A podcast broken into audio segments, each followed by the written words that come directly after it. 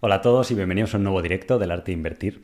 Hoy vamos a hablar del nuevo riesgo que empieza a preocupar a la gente, que es que la inflación rebote con más fuerza y parece ser que el último dato ya rompe la tendencia de desinflación o de bajada que habíamos tenido, ¿de acuerdo? Entonces eso está provocando volatilidad en los mercados y vamos a ver qué diferentes factores están afectando o que podrían afectar en los próximos meses para que la inflación volviese, volviese a repuntar, porque es lo que provocó la gran crisis del 2022 y parte de lo que llamamos del, del año 2022. ¿de acuerdo? Luego veremos acciones interesantes, que siempre os gusta así, acciones pues, que estén baratas a un precio o que sean buenos negocios y demás. Y por supuesto he visto por aquí, tenéis dudas de compañías que han presentado resultados, hablaremos de Nagarro, ahora en breve. Eh, otras acciones de Truvalio, hemos preguntado, GoEasy, Berry Global, algunas de las principales posiciones, pues que yo entiendo el interés porque han, han publicado resultados recientemente, ¿de acuerdo? Entonces, y, luego además he visto por aquí, me habéis propuesto algunas para ver después, entonces creo que está interesante y podréis ir haciendo dudas mientras que esté el directo y demás, ¿de acuerdo? Entonces, um, segundito, debéis estar por aquí viendo mi pantalla. Y eh, este gráfico es bastante interesante porque si veis aquí el puntito, pues es el primer rebote que ha habido de la inflación después de prácticamente 12 meses, 12 meses seguidos de, bajadas. De hecho, eh, es el mayor récord de los últimos pues, casi 100 años, como veis aquí, de meses consecutivos bajando la inflación, ¿de acuerdo? Entonces, se ha roto esa tendencia, que era bastante prometedora, y parece que empezamos un nuevo ciclo alcista de la inflación cuando la gente un poquito ya se había olvidado y pensaba que la crisis de inflación pues estaba eh, resuelta, ¿de acuerdo? Entonces, la Fed tiene un nuevo enemigo, que sería el tema de la energía. Si veis aquí los componentes de la inflación, lo que es el componente del CPI, el Consumer Price Index, de cómo está hecho, qué es lo que afecta. El tema de la vivienda tiene el peso más grande, obviamente, porque dentro del presupuesto de las familias, pues es eh, el mayor gasto que suele haber, pero luego hay otras partidas muy importantes, como son la comida, el coste del transporte, la energía y gastos médicos, ¿vale? Lo que os he señalado en rojo son zonas donde está habiendo problemas, porque tanto la energía, la comida está eh, subiendo porque para producir comida, pues uno de los principales componentes es la energía. Entonces el petróleo está rebotando con mucha fuerza. Llegó a bajar casi a 65, 66 dólares, pero ya ha rebotado a más de 80 dólares. Y obviamente el transporte, uno de los principales factores de que suba o baje el coste, pues es también la energía y hay un cierto déficit de producción de energía y la demanda no para de subir. Hoy, bueno, hace unos días la, la IA publicaba de que eh, estábamos en récord histórico con más de 103 eh, millones de barriles necesarios de, consumo diario a nivel mundial y la producción pues no está aumentando en el mismo ritmo por las políticas medioambientales, de energías renovables y todo esto, ¿vale? El tema de la vivienda vemos cómo con las primeras subidas de tipos de interés parece que se eh, calmó un poco la cosa o, bajaron los alquileres, el asking rent, pero ahora están volviendo a subir otra vez y está coincidiendo pues, con este repunte de la inflación. ¿A qué se debe esto? a que la Fed, con la política de subidas de tipos, ha expulsado a muchas personas que podrían comprarse una vivienda y que se ven obligadas a alquilar, porque ya no pueden comprar. Entonces, esto se ha juntado a la vez con que tanto en Europa como en Estados Unidos hay un déficit de construcción nueva muy grande, porque no se dan permisos, porque no se promueve, no, la gente lo asocia a la especulación inmobiliaria y los gobiernos pues no quieren eh, promover esto, con lo cual hay un déficit de oferta, cada vez más gente se ve obligada, obligada a alquilar, con lo cual pues los precios del alquiler están subiendo, lo cual está soportando el mercado inmobiliario para que no baje este, este factor, pero no es bueno de cara a la inflación futura y se ve aquí pues como al principio sí, parece que se tuvo un poco de efecto, pero luego está eh, volviendo a repuntar. En Europa no solo está repuntando el tema del petróleo, sino el tema del gas natural, que llevaba bajadas importantes, pues ha saltado más de un 40% en, en, pocas, en pocas semanas. Y de hecho tenéis aquí el precio del petróleo, como llegó a tocar menos de 60 dólares, perdón, de 70 dólares, y ahora ya estamos en 83 de nuevo y la subida que ha habido es bastante importante en el momento que la economía china se ha reabierto y han empezado a demandar eh, petróleo después de los confinamientos que tuvieron, porque ellos incluso continuaron hasta, hasta el año 2022. Y ha empezado a circular por internet una gráfica que parece predecir que puede haber un nuevo shock de inflación en aproximadamente 12 meses. Si miramos el pasado, ahora os lo voy a enseñar porque es bastante interesante y hay bastantes inversores famosos que lo están eh, comentando.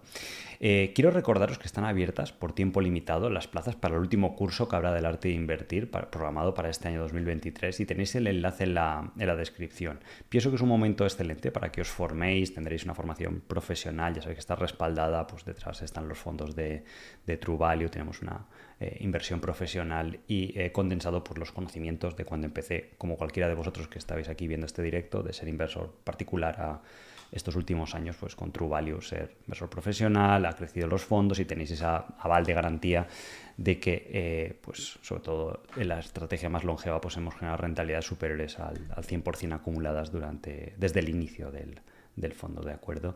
Entonces tenéis incluso un periodo de prueba para que os apuntéis tranquilamente, lo veáis y decís, oye, pues me está aportando, sigo y si no, pues se puede cancelar y demás, ¿vale? Pero eh, estaremos centrando mucho en lo que son...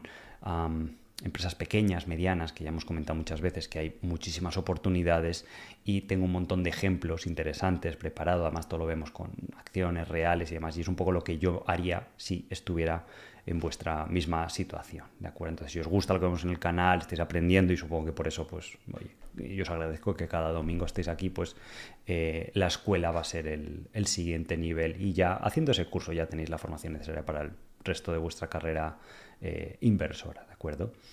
Entonces, este es el famoso gráfico que eh, circula por internet. Eh, este gráfico, esta línea naranja, es la actualidad. Vemos que la inflación ha bajado. Hay un pequeño repunte que es el que ha sucedido hasta ahora. A lo mejor vuelve a bajar otro poquito la inflación, pero eh, si vemos la historia en anteriores shocks inflacionarios, se parece mucho a las diferentes oleadas que ha habido. Que ha habido primero una oleada, luego la segunda más alta y la tercera oleada final, donde luego se acaba la inflación, es más alta que la anterior. O sea, imaginemos que llegamos a niveles del 10% antes, pues esto predice niveles de en torno al 11-12%, ¿vale? Que pues obviamente causaría eh, un estrés importante en el mercado. De hecho, este, este, gráfico también es muy interesante porque demuestra qué es lo que hace la bolsa, el mercado, las acciones cuando empieza a subir de nuevo la inflación. Entonces, fijaros que cada vez que hay inflación al alza, que es la línea blanca, las acciones han bajado. Incluso en anteriores periodos donde la inflación rebotaba, pues inmediatamente el mercado empieza a temer que hay de nuevo una crisis de inflación y automáticamente empiezan a bajar las acciones. De hecho, las acciones hacen valle cuando hace pico la inflación. El año pasado el pico de la inflación fue después de en torno al verano y fue más o menos cuando hicieron valle. Han rebotado algo, no mucho, quizás más las empresas grandes con texto del inteligencia artificial, pero bueno, algo desde mínimo sí que ha rebotado. ¿Vale? Entonces aquí está de nuevo como cuando hace pico, pues casi casi va aparejado y en el mismo punto. Pero lo que no es bueno o donde más cuidado hay que tener es cuando la inflación está volviendo a rebotar, como veis en este gráfico. De hecho, eh, estas son las previsiones que tiene la, la, Reserva Federal de que el mes pasado, el de junio, fue el mejor con un 3% de inflación y este ya hemos tenido un dato de 3,2%. Entonces, dependiendo de cómo vayan saliendo los datos mes a mes, pues habrá este escenario, pero prácticamente casi en cualquier escenario, eh, en los próximos 6-8 meses vamos a estar más altos o con un mayor nivel de crecimiento de la inflación que en el eh, pasado, ¿de acuerdo? Este es el periodo de los años 70, que es el que más se parece a la actualidad por la situación de inflación, de subidas de tipos de interés tan rápidas y demás. Entonces, se pueden ver caídas iniciales eh, bastante grandes, del torno al 25%. Esta fue la primera que tuvimos con la primera oleada y la gente un poco lo que pronostica es que eh, estamos con el segundo rebote de inflación y el segundo periodo pues podría ser este y luego habría que ver si hay un tercer shock inflacionario, ¿de acuerdo? El problema en los años 70 es que el petróleo no colaboraba nada como ahora porque con esto de los conflictos que había el Yom Kippur, en Irán y tal, pues en un momento dado el, precio del barril se fue como de 2 dólares, podéis ver aquí, hasta prácticamente 30 dólares en muy poco tiempo. Sí que es cierto que en este periodo de, conflicto bajó mucho el mercado, pero eh, la gente ganó mucho dinero con las acciones de petróleo, ¿vale? Y también con el tema de los bancos, por increíble que parezca, en ese periodo inflacionario de subidas de tipos de interés muy rápidas, lo hicieron excepcionalmente bien y hubo revalorizaciones eh, muy, muy potentes, la verdad. O sea, que al final no todo, no todo baja. Y la pregunta que nos podríamos hacer hoy es, cómo nos eh, podemos proteger o qué podemos hacer eh, al respecto. Hay cuatro principales temáticas que serían eh, si uno no se quiere complicar mucho, los buenos negocios históricamente han dado buenos resultados porque trasladan la inflación al cliente, ya lo hemos visto en el anterior ciclo de inflación, empresas como Coca-Cola, Unilever y demás, pues han subido los precios prácticamente lo que sube la inflación, mantienen sus beneficios y encima la gente corre a refugiarse ahí porque saben que son empresas de consumo que pues van a capear muy bien todo esto, con lo cual eh, tienden al menos, pues, o en cierta medida, a tener un comportamiento mucho mejor de lo que tenga la, bolsa, ¿vale? Entonces, eso también explica ahora por qué muchos inversores, pues, se están... Eh, refugiando en esos sectores. Luego, la segunda temática son todo lo que se ha relacionado con commodities. Si vuelve la inflación, pues el mercado lo verá con buenos ojos y algunas acciones sí que es verdad que aunque sean cíclicas de mercados eh, de petróleo, de acero, de empresas de aluminio, empresas incluso de transporte marítimo y demás, pues la verdad que hay muchas formas de beneficiarse de las commodities. Lo habitual o la, forma más volátil es, tanto para la alza como para la baja, es las acciones, pero también hay gente que compra futuros y demás. Yo os digo, tampoco tengo tanta experiencia haciendo futuros, y algunas he comprado acciones de commodities, pues han sido la propia acción como tal, ¿vale? Otra forma muy interesante son lo que se llaman los bonos tips, que son Treasury eh, Inflation Protected eh, Securities, ¿vale? Que son simplemente bonos que te garantizan un rendimiento superior al de lo que sea la inflación, ¿vale? Si por ejemplo tú tienes un bono que te emiten un tip con rendimiento de 2% más la inflación, más el CPI, pues si la inflación sube mucho, pues por lo menos este bono garantiza que en la mayoría de los entornos económicos pues tienes beneficio, ¿vale? Entonces, ¿qué pasa? Que el valor del bono varía bastante en función de las expectativas de inflación. Ahora os enseñaré eh, un gráfico. Entonces, el precio de estos bonos venía subiendo muy fuerte hasta mitad del año pasado, 2022, que era cuando la gente tenía más miedo, la inflación no paraba de subir, pero desde entonces ha colapsado. Entonces hay cero interés y eh, están cotizando y cuanto más largo sea el plazo, más eh, con más descuento están cotizando. Si normalmente deberían estar a 100, pues hay algunos de estos cotizando a 67, 70 o 75. ¿Vale? Entonces, cuando la gente de nuevo dice, ostras, me tengo protección contra la inflación, pues ¿qué hacen? Comprar estos bonos. Entonces, entre lo que vas cobrando de cupón más lo que va subiendo el precio del propio bono, porque recordad que luego cuando vencen, porque además son de máxima calidad, son bonos del gobierno americano, que se emiten, que tienen esta particularidad y que, y que mucha gente no lo conoce. Por aquí Rafael pone que va cargadísimo de tips, ¿sí? Eh, yo este trade, hay que deciros una cosa, lo, lo vi o no, o sea, siempre me gusta dar crédito, es eh, Luis Bononato, que me parece un buen gestor o uno de los mejores track records aquí en España, pues lo comentaba en una entrevista, lo vi y dije, joder, pues qué interesante, la verdad. O sea, sí que conocía el instrumento como tal de antes, pero no, no me había fijado hasta que lo mencionó que, que había bajado tanto. Entonces, cuando la gente empieza a sentir que quiere protegerse contra la inflación, pues acuden a comprar esto. Entonces ahora pues están un poco más olvidados y demás, ¿de acuerdo?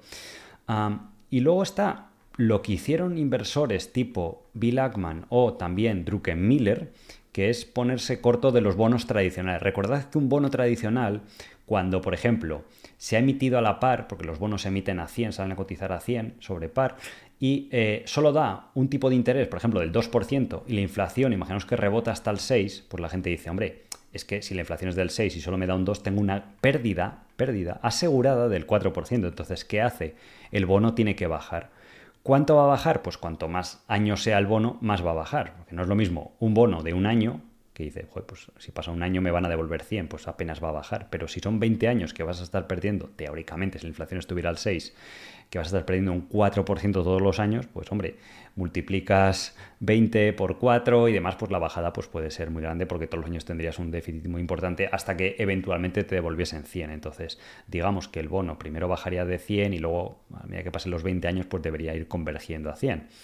Eh, pero sí que hay un periodo en el cual baja bastante y luego incluso si se pasa el miedo a la inflación, pues es el trade opuesto, que es que empieza a rebotar. Vale, a lo mejor es un poco más complejo esto. Si os gusta este tema, me lo podéis poner en los comentarios y a lo mejor puede estar bien hacer un directo dedicado a ello, porque la verdad que a veces pues, está bien, no solo lo que os decía de acciones. Por aquí poníais alguna, habéis recomendado de real estate o de inversiones inmobiliarias, pues también puede ser interesante hablar tanto de inversiones privadas como a través de rates y todo esto, ¿vale?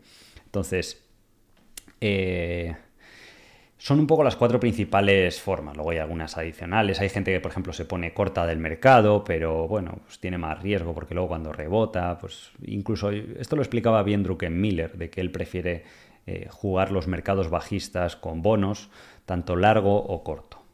Este ETF que veis aquí es un ETF de bonos tips, de estos bonos que os decía que tienen esta particularidad, ¿de acuerdo? Entonces, estos bonos ahora cotizan a 105, pero estaban hace poco a 120. Estaban a 80, subieron a 120, subieron bastante, casi un 50%, a la vez que el mercado estaba bajando, que es curioso.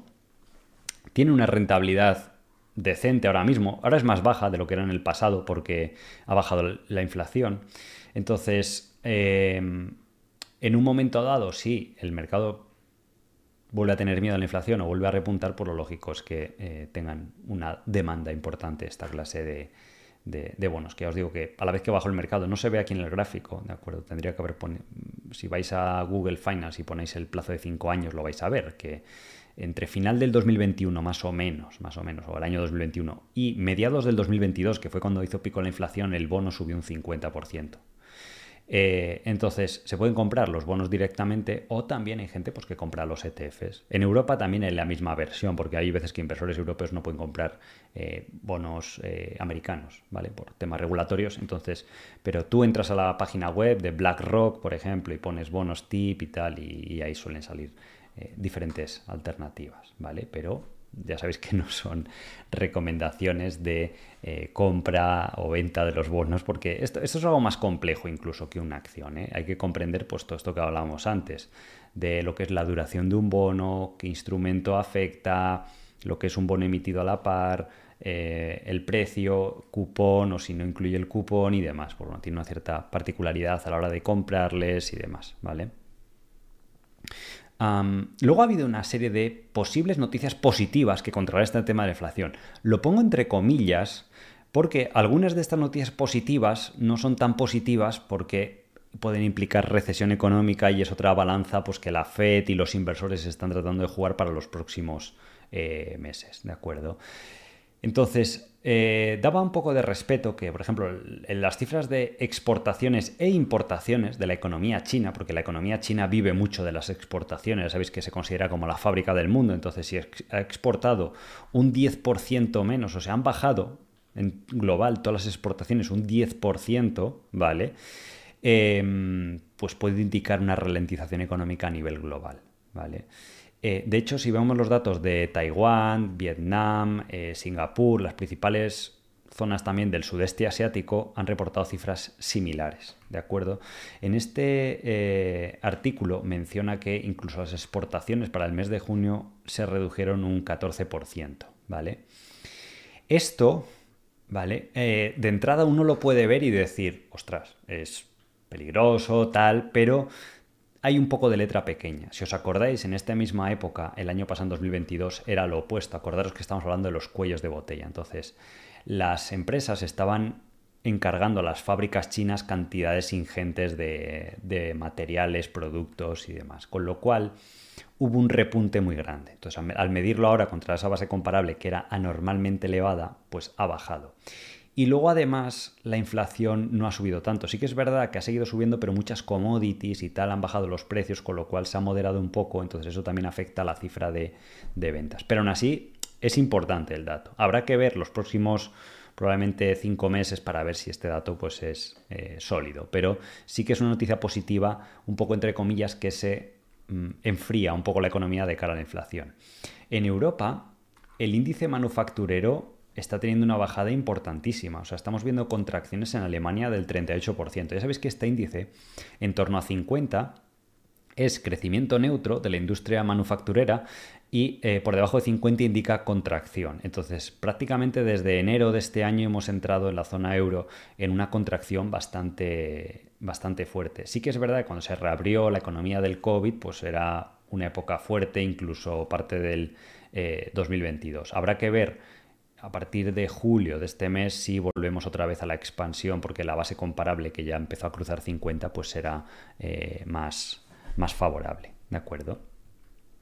Y luego tenéis aquí el, índice de, la Fed de Cleveland. Ya sabéis que la Fed tiene diferentes subdivisiones más pequeñitas a nivel eh, regional que publican un montón de información interesante, como esos datos que, esos gráficos que habéis visto, la proyección de la inflación y demás.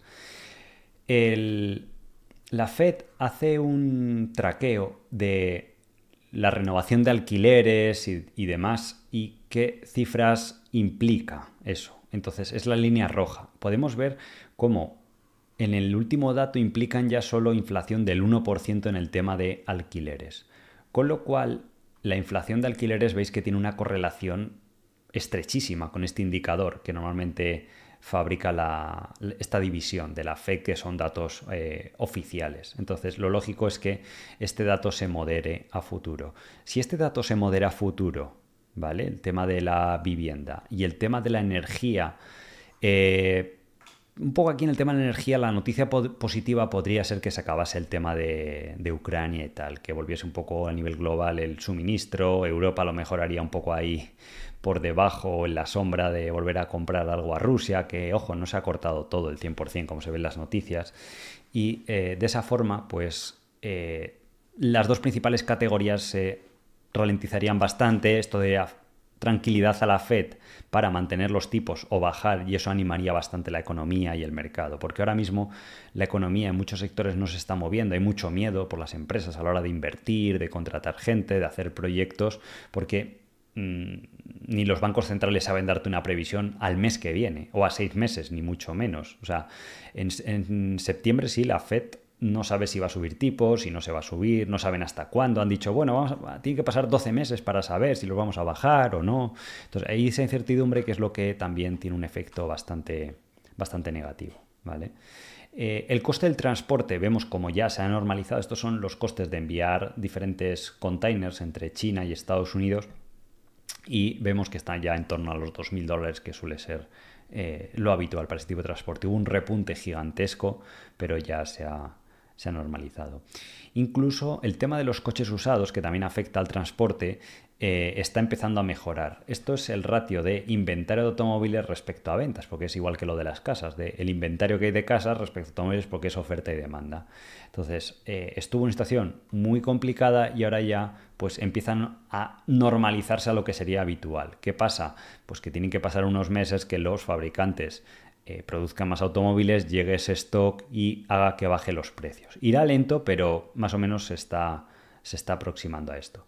Y una parte positiva del último dato de la inflación, tenéis aquí los datos de los seguros de salud o el coste sanitario. Entonces, esto sí que está descendiendo con fuerza. La época del COVID, obviamente, por razones obvias, pues se había disparado el coste sanitario y ahora ya se está, se está normalizando, ¿de acuerdo? Entonces, como bonus adicional, siempre en los directos nos gusta eh, ver un poco ah, pues, lecciones de grandes inversores de qué harían, incluso en estos periodos de, de inflación, como Peter Lynch y demás, que aunque está retirado, pues sigue invirtiendo con su cartera y qué criterios usaba para, o sigue, usando, supongo, porque sigue seleccionando acciones para eh, generar esos rendimientos tan impresionantes. Ya sabéis que Peter Lynch, este legendario inversor, que mientras que estuvo gestionando el famoso fondo de Magellan, pues veis aquí que un dólar invertido en este fondo pues se convirtió en 30 dólares en apenas 13, 14 años. Mientras que la misma cifra invertida en el SP500 en años que lo hizo bastante bien, el SP500 hay que decir, pues se hubiera multiplicado por 6 veces, ¿vale? Entonces esto es un rendimiento anual del 30%, ¿vale? Es curioso si analizamos el performance de Magellan, ¿vale? Porque eh, prácticamente todo el outperformance, todo el periodo bueno, viene del periodo del año 77 hasta prácticamente el año 82, digamos, o 83. Esos cinco años gloriosos de Peter Lynch o del Magellan Fan, ¿vale? Donde hubo años que hacía más 50, más 70%.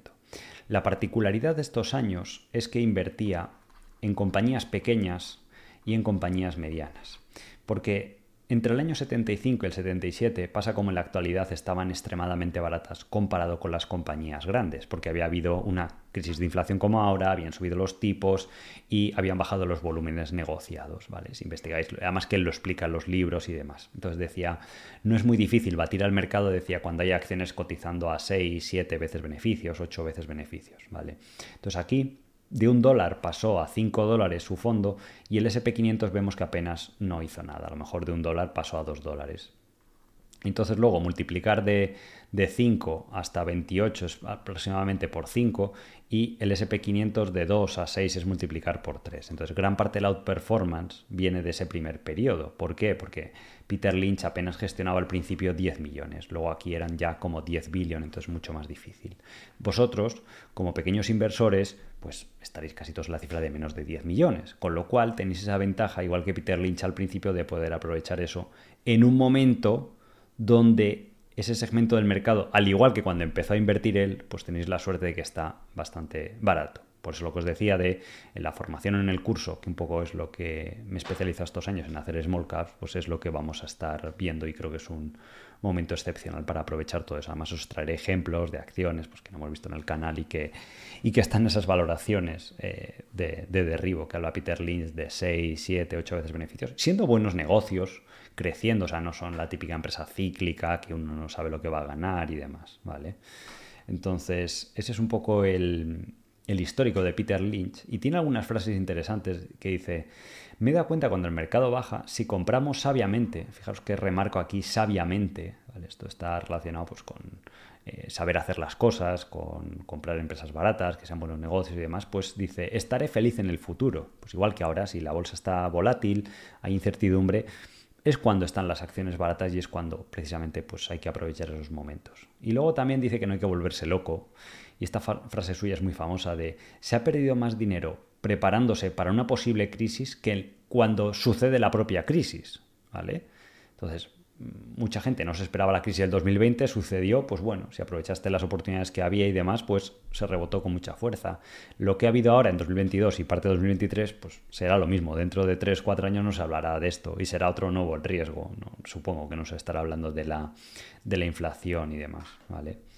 Entonces, vi esta cuenta de Twitter que había recopilado de, de, los libros que había escrito Peter Lynch como los cuatro o cinco principales factores que él aplicaba para seleccionar estas acciones eh, a la hora de, invertir, ¿vale? Cuando no son acciones cíclicas. Con acciones cíclicas se aplicaba otra serie de eh, métricas. Pues que el PER futuro esté por debajo de 15, que tengan un crecimiento de beneficios del 15%, que tengan baja deuda y que sean small caps, empresas que capitalicen, veis aquí el simbolito, menos de 5.000 millones.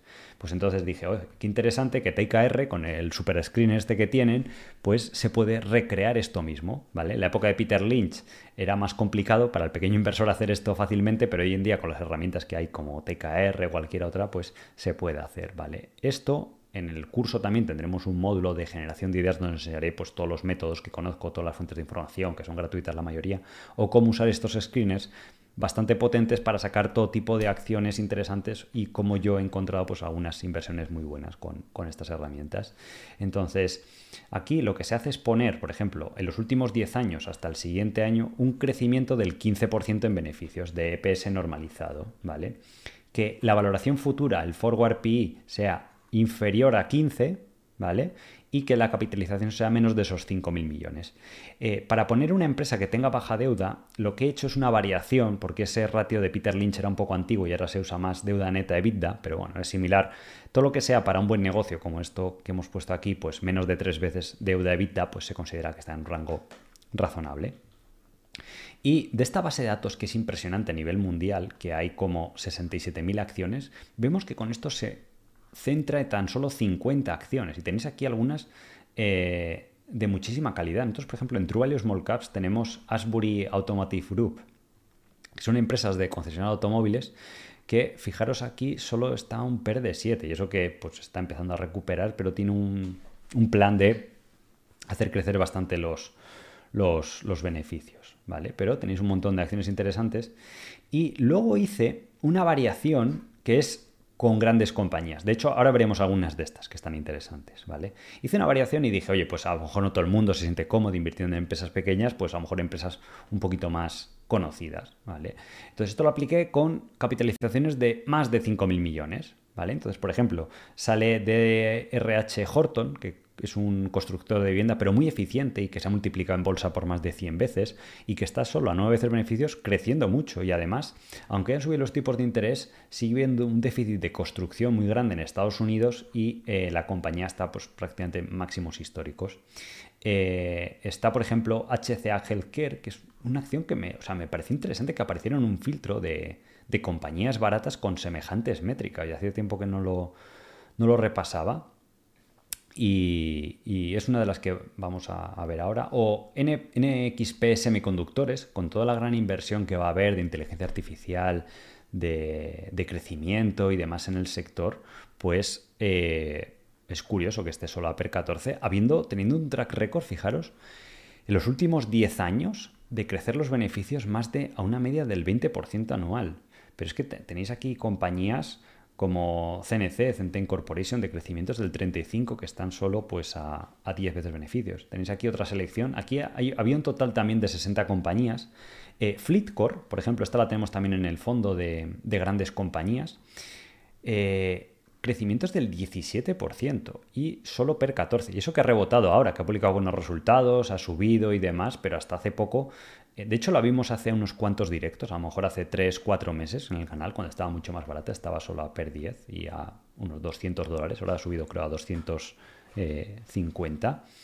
Tenéis, por ejemplo, AirCap Holdings, que es una mítica de, True Value, estuvimos mucho tiempo invertido, a solo per 6 y se espera que crezca el beneficio por lo menos a futuro más de un 10%, en un negocio relativamente estable, o SSNC, ¿vale? Entonces es curioso la, lista de acciones que saldrían de este estilo, de lo que invertiría Peter Lynch o lo que nos explicaba en los libros que, que lo hubiera comprado, ¿vale? Eh, antes de pasar a ver las acciones, recordad que no son recomendaciones de compra ni de venta, que estáis aquí para aprender, para eh, mejorar como inversores, solo que me gusta pues, mostraros ejemplos reales y demás. O bueno, algunos pues estáis invertidos en Trubal y yo entiendo que tengáis interés por, las acciones de Trubal o por la cartera, que es lo que va sucediendo y tal. Entonces es una buena oportunidad de, ir actualizando.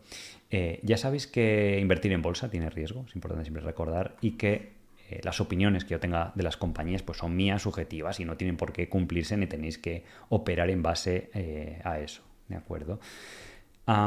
entonces, este es el gráfico que os suelo mostrar del historial de True Value de lo que hemos sido o hemos producido en los diferentes periodos, donde aun habiendo generado una rentabilidad buena acumulada superior al 100%, pues ha habido periodos que los fondos han corregido, pues como ahora un 25 hasta un 45 en la crisis del 2020 y luego los meses posteriores, pues normalmente desde que se alcanza el valle, pues han sido bastante positivos y de un rendimiento mucho mayor. Entonces, bueno, todavía estamos inmersos en ese proceso, pero la verdad que nos gusta mucho la, cartera que tenemos en la, actualidad y hay muchas acciones interesantes. Entonces, aquí en esa lista salía HCA Healthcare, que es el mayor operador de hospitales y clínicas en, Estados Unidos.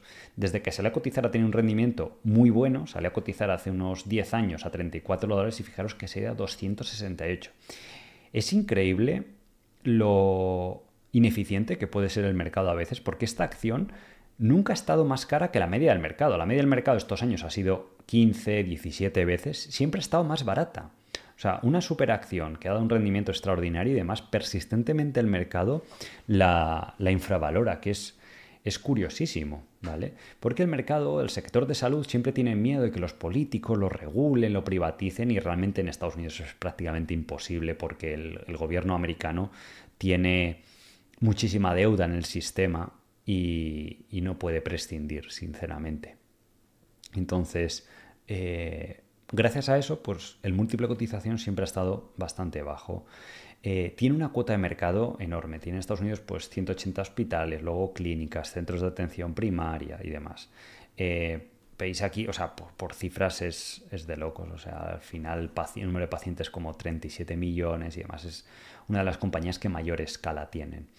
Y cuando un inversor eh, mira a la hora de invertir, hay que ver si está en un sector que es inflacionario o deflacionario. Por ejemplo, fijaros el sector de televisiones, cómo han bajado los precios. En los últimos años han bajado prácticamente el precio de las televisiones un 90%. No es en los años 90-2000 una televisión grande como la que hay hoy en día y siendo de mucha peor calidad, recordaréis que valían 3.000 euros o 4.000 dólares, 5.000. Y hoy en día una televisión de 40 o 50 pulgadas a lo mejor vale 500 euros.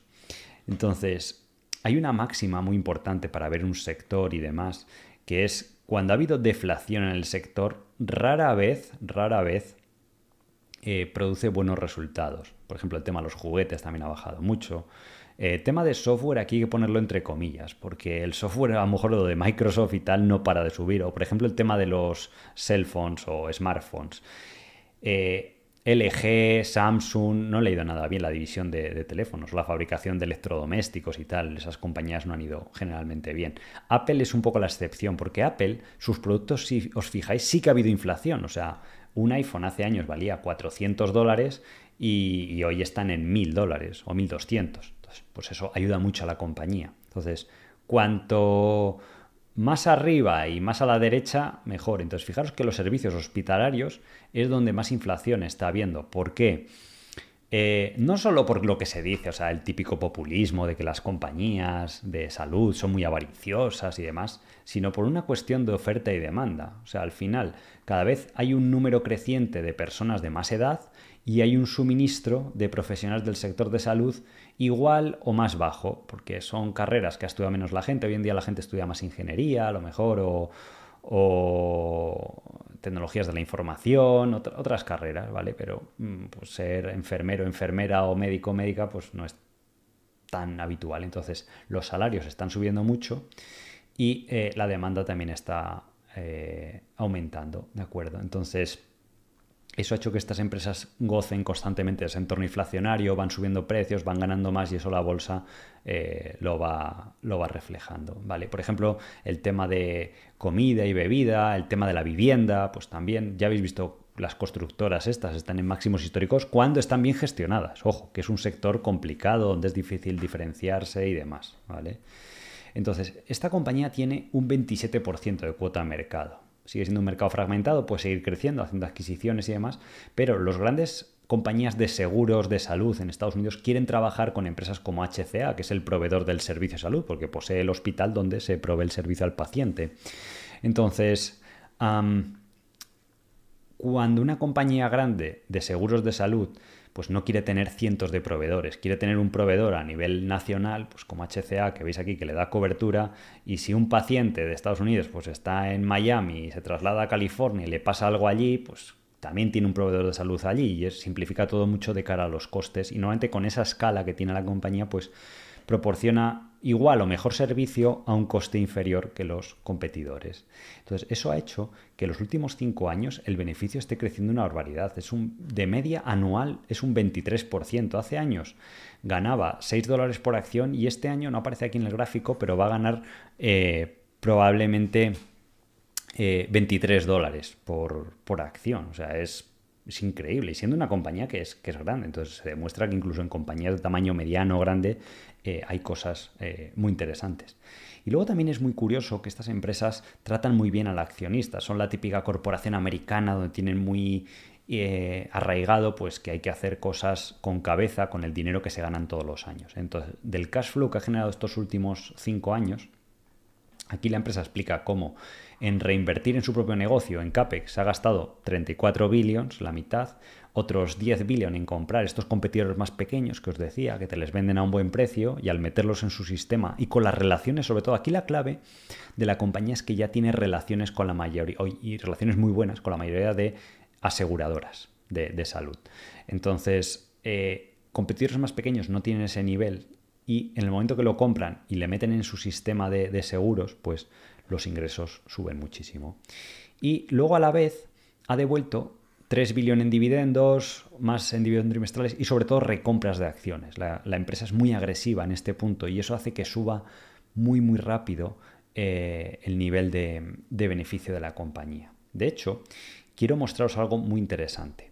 Entre el del año 2015, si vemos lo que ganaba HCA, vemos aquí que ganaba 2.000 millones. Y que en los últimos 12 meses está ganando 5.700 millones, que uno podría decir, pues bueno, es aproximadamente, no es ni tan siquiera el triple, es un 150% más. O sea que si estaba ganando en ese año 2015 5 dólares, lo que nos diría la intuición es que debería estar ganando ahora 12 dólares, más o menos, aproximadamente. Pero no está ganando eso, está ganando 22 y ajustado es más, porque hay ciertos ajustes contables y tal, es 23.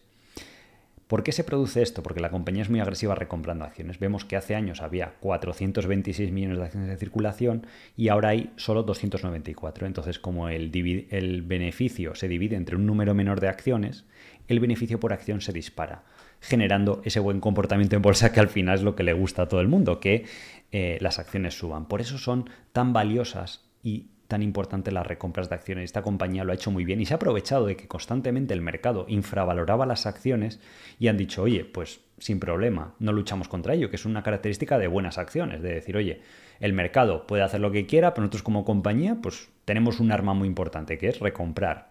Y mientras que estén baratas, recompramos, recompramos y luego ya se verá el resultado. Lo curioso de la recompra de acciones es que hay un punto, si el mercado infravalora mucho las acciones, que se vuelve una auténtica locura si lo pensamos en el sentido de que si una empresa gana 100 millones y hay 10 millones de acciones, el beneficio por acción es 10 dólares, ¿vale? Imaginemos que pasan 10 años y que esta compañía, el mercado la infravalora y la empresa sigue ganando 100 millones, no crece nada, ¿vale? Pero ahora imaginaros que hay solo 2 millones de acciones en circulación, porque la empresa ha recomprado el 80% de las acciones. Una empresa que esté a per 10 si el precio de la acción no sube y destina todo lo que gana a recomprar acciones, en 8 años puede recomprar la mayoría de las acciones. Entonces, ¿qué pasa?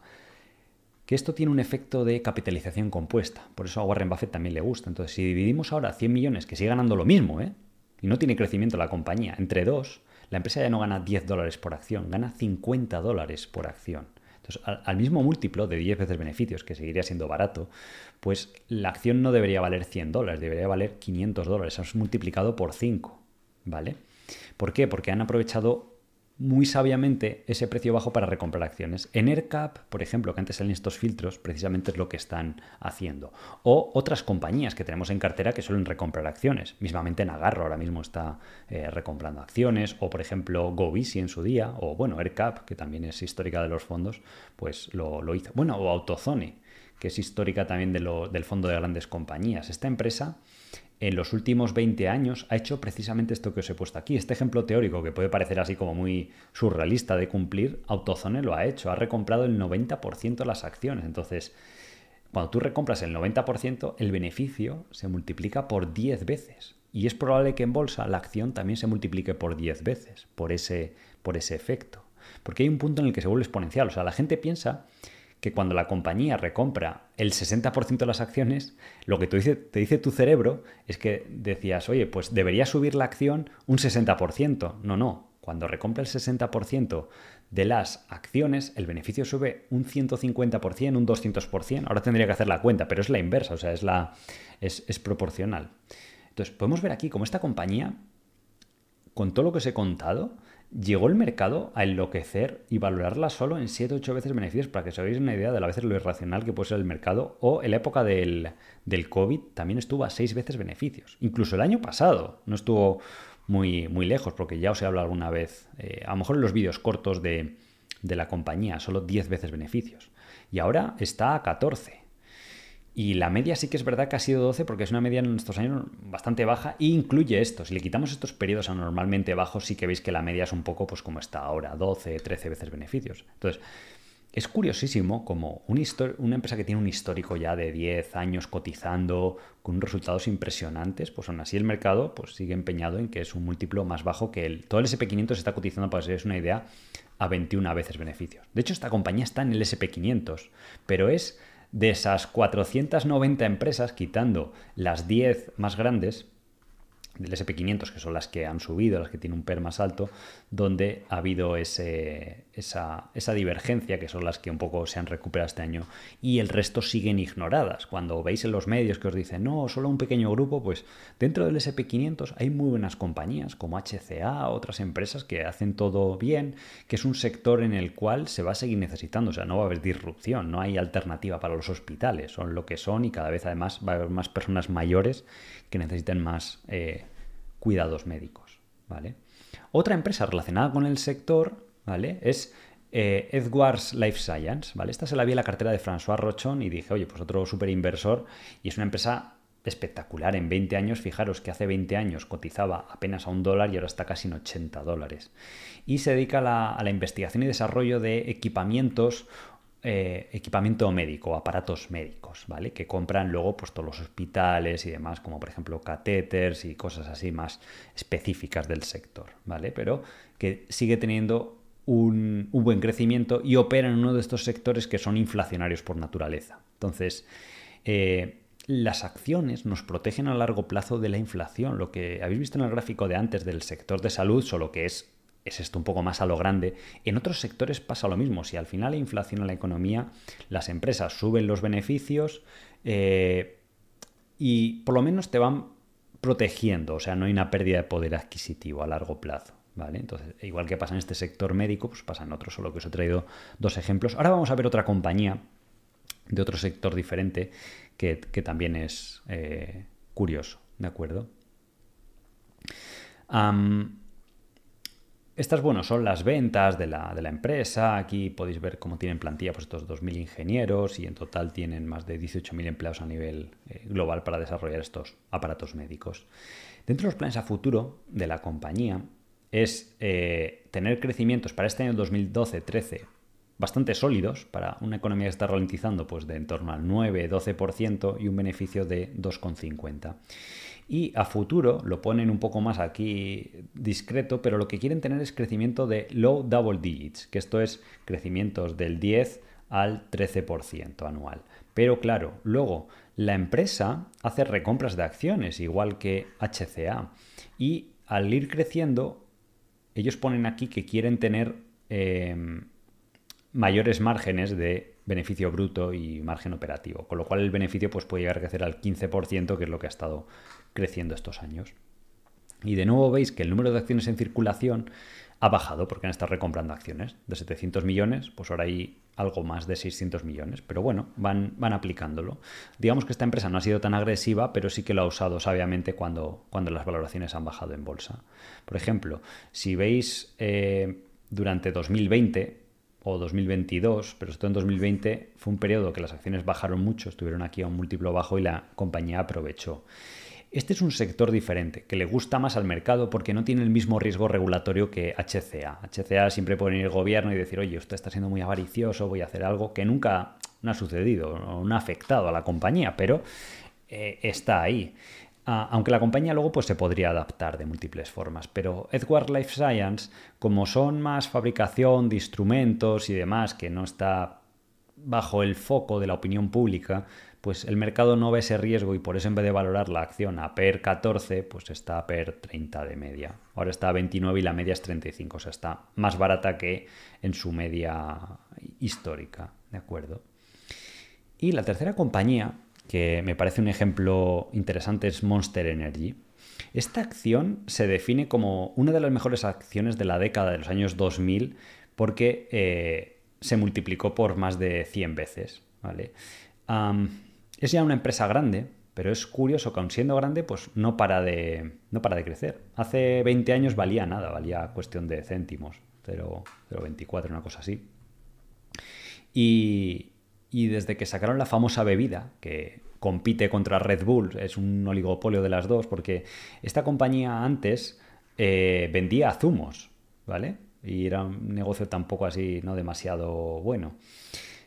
Eh, Hansen se llamaba, de hecho luego cambiaron el nombre de la empresa y demás, pero vieron en el año 2002 el impresionante crecimiento que estaba teniendo Red Bull, entonces se sumaron pronto al carro de las bebidas energéticas y eh, han conseguido pues empezando mucho más tarde que Red Bull, probablemente 15 años más tarde que Red Bull, tener prácticamente la misma cuota de mercado. Entonces, eh, si vemos los números históricos de la compañía, incluso desde el año 2016, que la compañía era muy grande, viene creciendo al 12% y el beneficio un 13 o un 15 anual, con lo cual es una de estas compañías de crecimiento en una categoría estable, porque son bebidas eh, no alcohólicas, ¿vale? Y aquí podéis ver la división de, cómo está dividido la cuota de mercado, ¿vale? Podéis ver Red Bull, que sí que es verdad que tiene un poquito más, pero entre Red Bull y Monster controlan prácticamente la mayoría del mercado. Luego está Rockstar, Celsius. Ahora hablaremos de, Celsius, que es un caso muy interesante. Pero este dominio del mercado lo que hace es que controlen los canales de distribución y se genera una barrera de entrada muy importante a nivel de marketing, porque Red Bull o Monster gastan muchísimo dinero, con lo cual para un una marca pequeña que quiera empezar le es mucho más complicado, ¿vale? Eh, y de hecho en bolsa ha tenido mejor rendimiento que algunas de las acciones más populares, como pueden ser Apple o, Amazon, que han tenido rendimientos estratosféricos de multiplicar por 400 veces en el mismo periodo o 500 veces. Eh, esta compañía ha multiplicado por 1200 veces, o sea, es marea un poco, pero son 1200 veces desde el año 2001. ¿Vale? Entonces, eso demuestra que incluso en sectores tradicionales como es la fabricación de bebidas puede haber rendimientos mejores incluso que en compañías tecnológicas menos seguidas. Pero eh, todas estas empresas tienen en común lo que os decía antes y lo que tanto le gustaba a Peter Lynch, que empezaron siendo empresas pequeñas o de baja capitalización, empresas medianas, porque esas empresas tienen la capacidad de crecer a un mayor ritmo. Si vemos dentro del total de eh, bebidas o de market share, esto es ya incluyendo Coca-Cola, Pepsi y tal, a pesar de que tiene este crecimiento tan importante, Monster solo controla el 1,7% de cuota de mercado, o sea que tiene posiblemente espacio para eh, seguir creciendo. Red Bull controlará otro 2%, pero es que ahora mismo prácticamente el 90% está controlado por Pepsi, Coca-Cola y alguna otra marca más eh, adicional.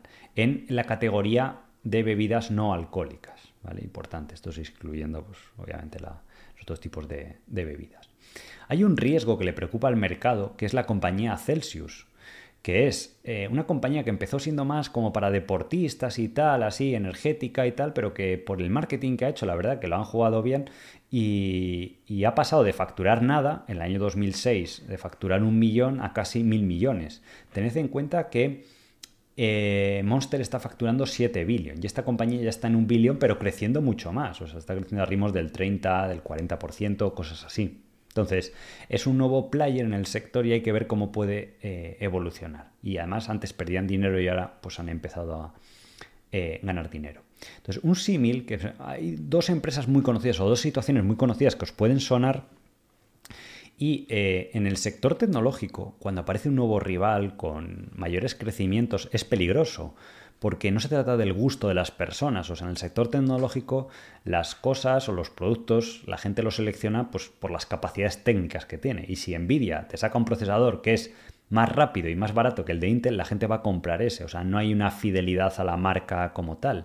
Sin embargo, en otros sectores no pasa lo mismo.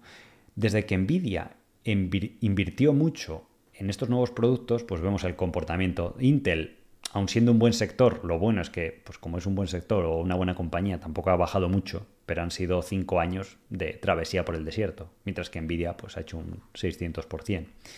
Sin embargo, si nos vamos a lo que son productos de consumo, vemos una historia totalmente diferente. Hace años apareció Under Armour, que parecía una amenaza contra Nike.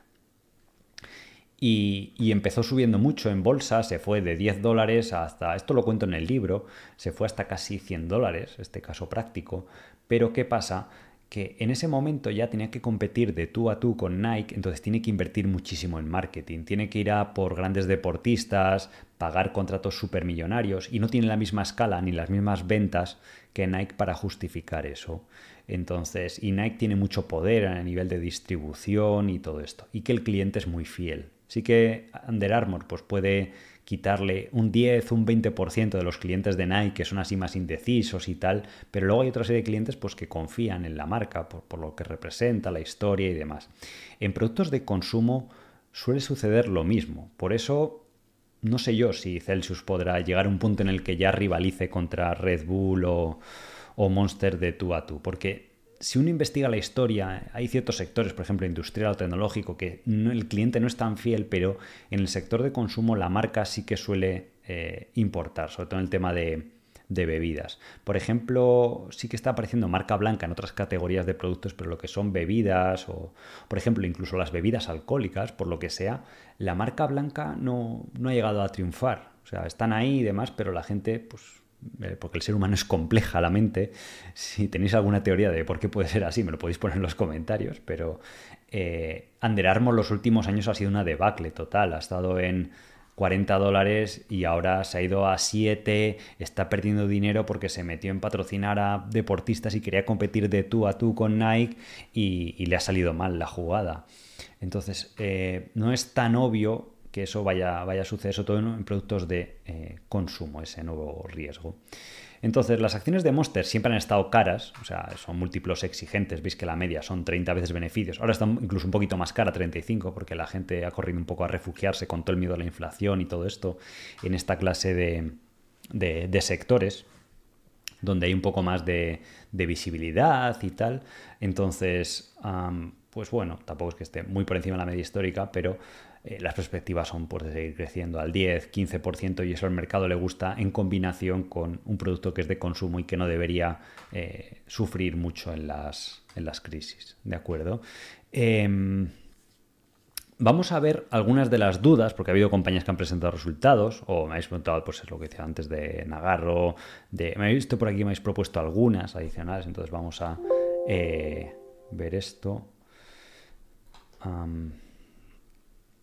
Dame un segundo que voy a abrir eh, TKR y veo por aquí.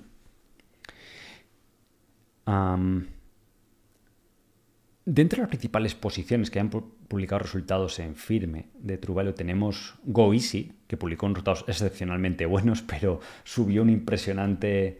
Eh, ¿Cuánto subió? Un 2%, creo, algo así, más o menos. Bueno, el otro día acabó subiendo menos, pero vamos, que no se notan aquí en, el, en el gráfico. Pero van a estar por encima, en el rango alto de las previsiones que daban, la morosidad les ha bajado y, la acción sigue cotizando a menos de nueve veces beneficios de este año y del año que viene pues serán ocho veces o siete veces beneficios, creciendo eh, a niveles del 30 al 40% el beneficio. Aquí está la última nota de, prensa de la publicación de los, de los resultados y eh, el beneficio, el diluted earnings per share, un 40% arriba. Eh, el crecimiento a nivel de la cartera de préstamos un 35%, o sea, son crecimientos, no sé, mayores incluso que los de compañías tecnológicas, en un año eh, muy complicado. Pero eso os da una idea del mercado en el que estamos de small caps. O sea, yo, vamos, llevo invirtiendo ya más de 10, 12 años en small caps y, no es habitual esto. O sea, cuando publica Tamolortos una compañía así, pues ese mismo día sube un 8, un 10. Eh, bueno, lo he visto en compañías más grandes y luego sigue subiendo. Pero no, subió un 3%, bajó y tal. Entonces, eso te indica, o nos indica, a, bueno, a mí como gestor de True Value y a los accionistas de True Value, pues que no hay, hay ese miedo todavía, a pesar de que las compañías estén dando buenos resultados, a que eh, invertir en el sector, con lo cual, pues es bueno, porque nos permite seguir acumulando acciones, o las empresas pues, pueden recomprar acciones o aprovechar un poco la, situación, pero la verdad que es eh, pues bastante interesante. Dentro de las principales posiciones, GDI bajó un poco más, GDI bajó un 7%, creo, y es porque yo pienso, yo pienso, o sea, no eran débiles los resultados ni nada, que el mercado no comprende que el negocio tiene estacionalidad. Entonces, los dos primeros trimestres del año son los más débiles y luego los dos últimos son muy fuertes, porque la parte de servicios técnicos que tiene la compañía, que repara eh, sistemas de calefacción, de aire acondicionado, todo lo que son servicios técnicos de edificios, ¿vale? Cualquier instalaciones eléctricas, tal, pues eh, por cómo funciona el sector se hace mucho del trabajo ahora, el tercer trimestre y el cuarto, ¿vale? Entonces ahí es donde la compañía, como los costes son iguales que los anteriores trimestres, pero las ventas suben mucho, el EBITDA sube bastante. Entonces, pues ahora pasará de hacer 30, 35 millones al trimestre de EBITDA a hacer 40, 45. Entonces la media del año pues eran los 150, 160 que se eh, espera, ¿vale? Pero eh, supongo que eso el mercado no lo comprende, además que estamos en un mercado débil y por eso eh, bajo. Una que sí que dio buenos resultados dentro de las principales posiciones que teníamos era Berry Global, ¿vale? Esta semana publicó bien, subió algo de 61 a 66, tampoco y eh, esta es otra de esas compañías que siguen aplicando la recompra de acciones. Si vamos a los estados financieros, pues han dicho que van a recomprar solo este año prácticamente 700 millones en acciones. Una empresa capitaliza pues, prácticamente 7.000 millones. O sea, es recomprar el 10% de las acciones y van a seguir a futuro con esa misma política.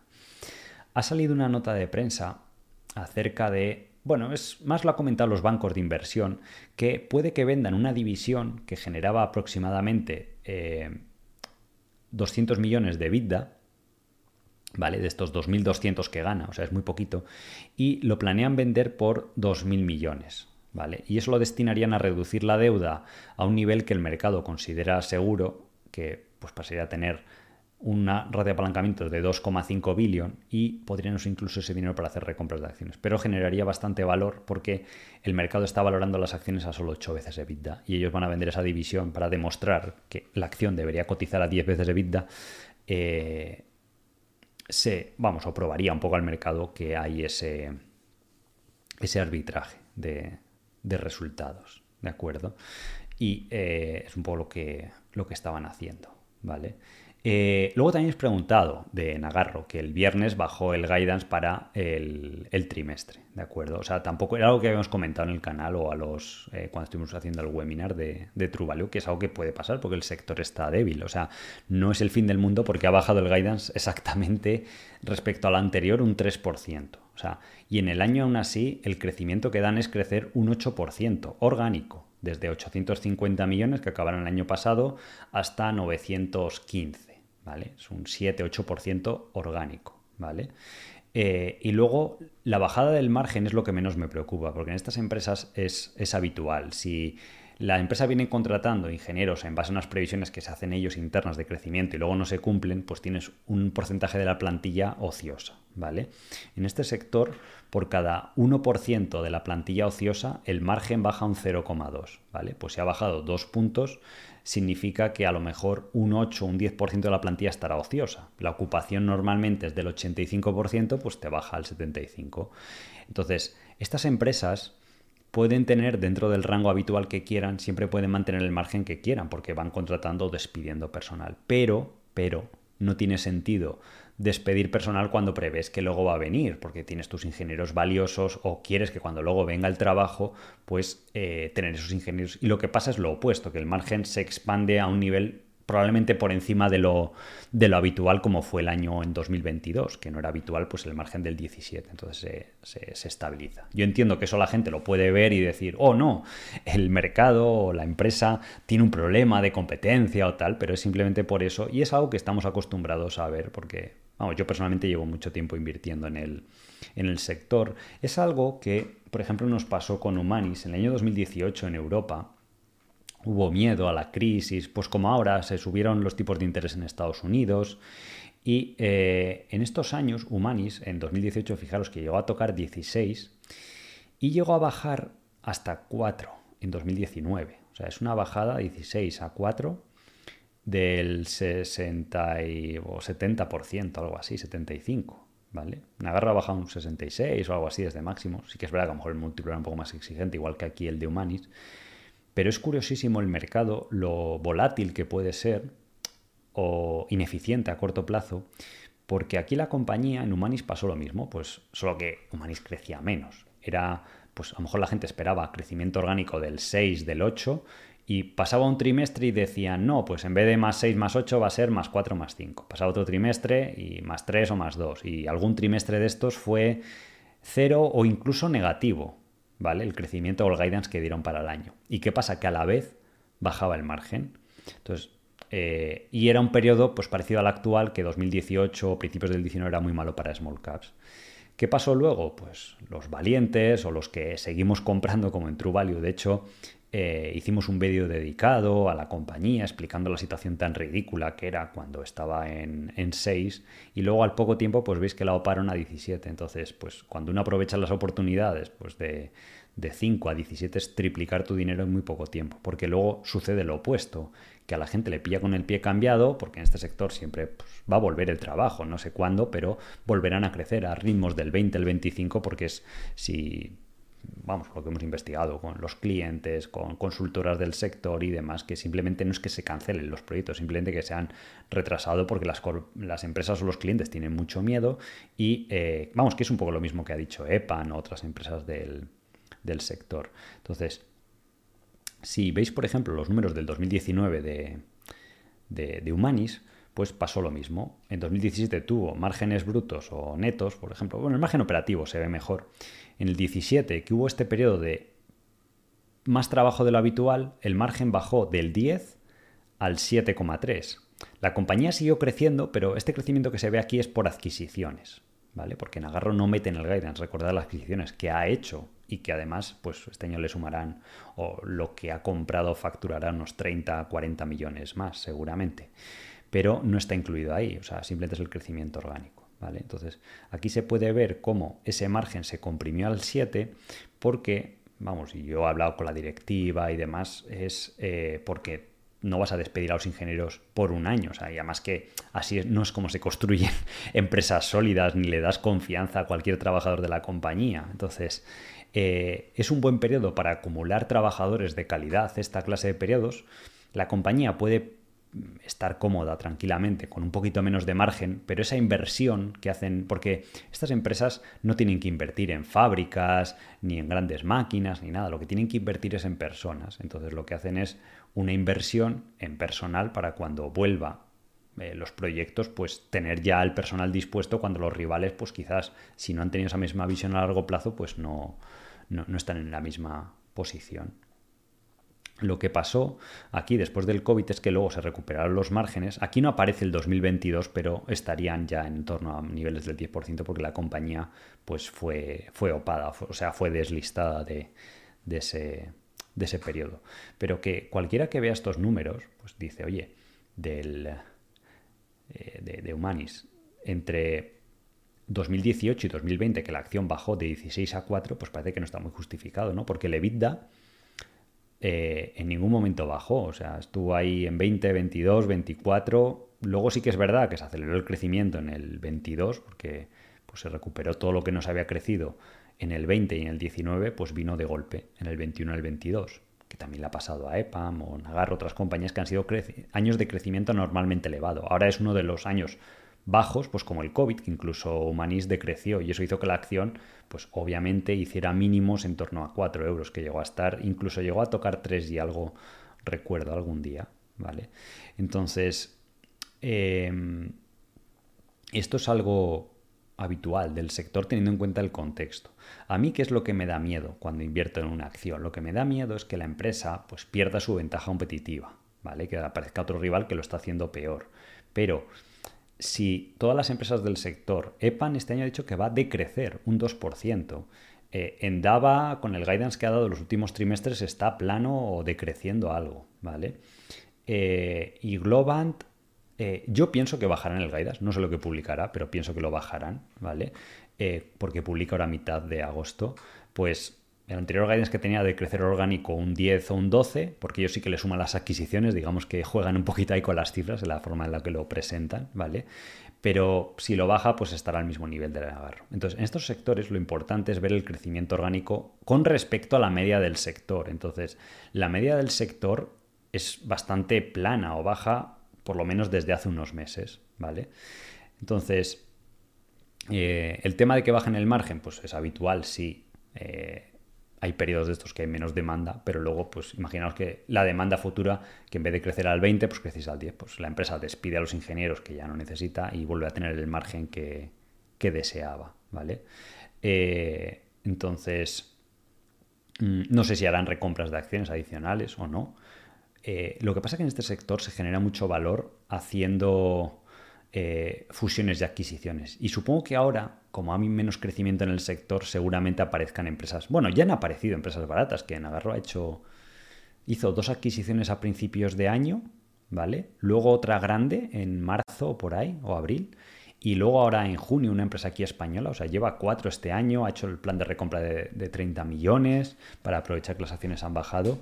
Y, pues es por el motivo por el cual hemos estado incrementando las acciones, porque obviamente eh, nos gustaban más a, a, 70, 80 que cuando estaba a 200, ¿vale? Entonces, pues es el proceso eh, habitual. Pero vamos, que tampoco es, mm, es curioso cómo, el mercado puede, puede cambiar. bueno, lo, lo visteis el año pasado con las acciones de Facebook de que tuvieron sobrecostes por el tema del metaverso este que le dio a Mark Zuckerberg y porque se ralentizó el tema de, la publicidad online. Ahora ni tan siquiera se ha recuperado casi todo el crecimiento. Está creciendo un 8, un 10% Facebook, del 30 o 30 y pico que llegó a hacer.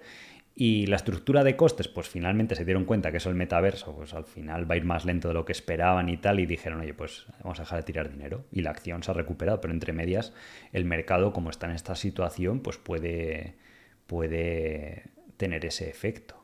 Pero yo lo que, porque yo entiendo que muchos partícipes de True Value pues nos preguntan y pues al final es verdad, son posiciones importantes para los fondos, las acciones.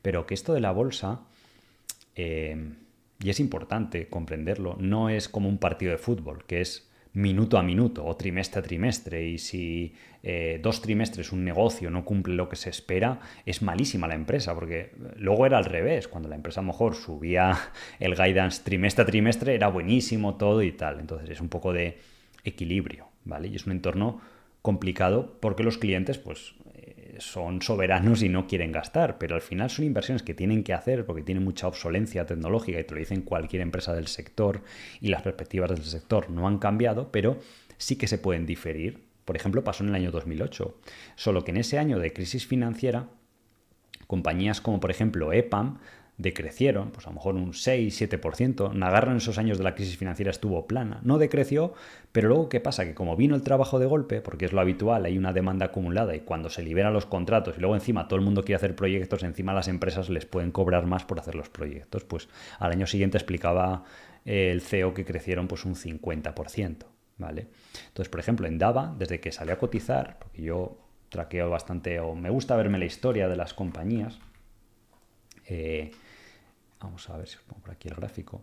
Desde que salió a cotizar aquí en 2018, que serán ya casi 5 años, esos son 20 presentaciones trimestrales, siempre las había cumplido, las había superado y no había bajado nunca el guidance. Y ahora ha sido el, periodo en el cual ha bajado el guidance. O sea, da una idea de que a mí me preocuparía que estuviesen todas creciendo un 20, un 30 y que una compañía del sector pues estuviese... Eh, creciendo, yo que sé, un 5, un 6% y el resto todas un 15, un 20, un 25, que es lo habitual del, sector, ¿vale? Entonces, en la bolsa eh, es importante, pues, tomárselo todo con, filosofía, ¿vale?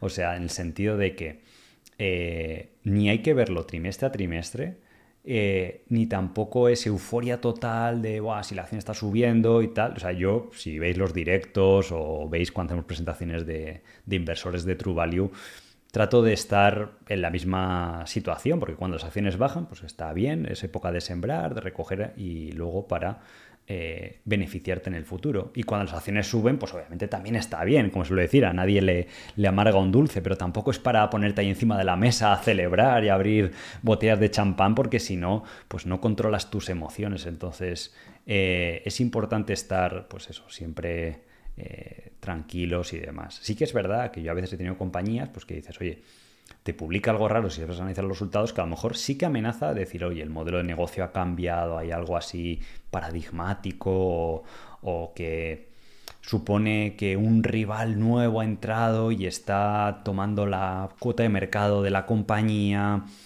no lo sé, que la directiva hace algo raro, eh, no sé, cómo cambiar. Imaginaros que, yo qué sé, mm, en Dava se pone a comprar una empresa industrial, ¿vale? Pues si estás en el sector tecnológico, pues comprar empresas tecnológicas. Eso a lo mejor es un poco arriesgado, un poco sin sentido.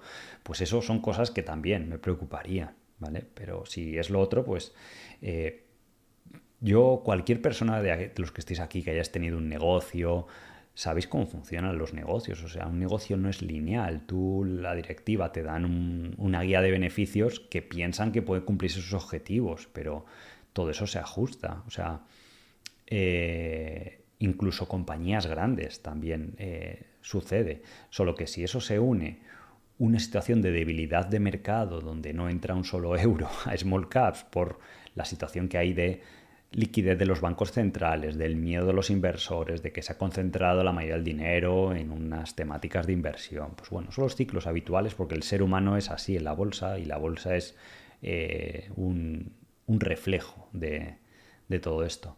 Entonces, eh, yo en el sector de IT eh, lo he vivido en otras épocas, pues esto de que eh, los clientes, y además que más en 2018 me, resulta curioso porque hablábamos pues con muchas empresas, por ejemplo, Grupe Open, no sé si sale aquí, sí, Esta nos la oparon, ¿vale?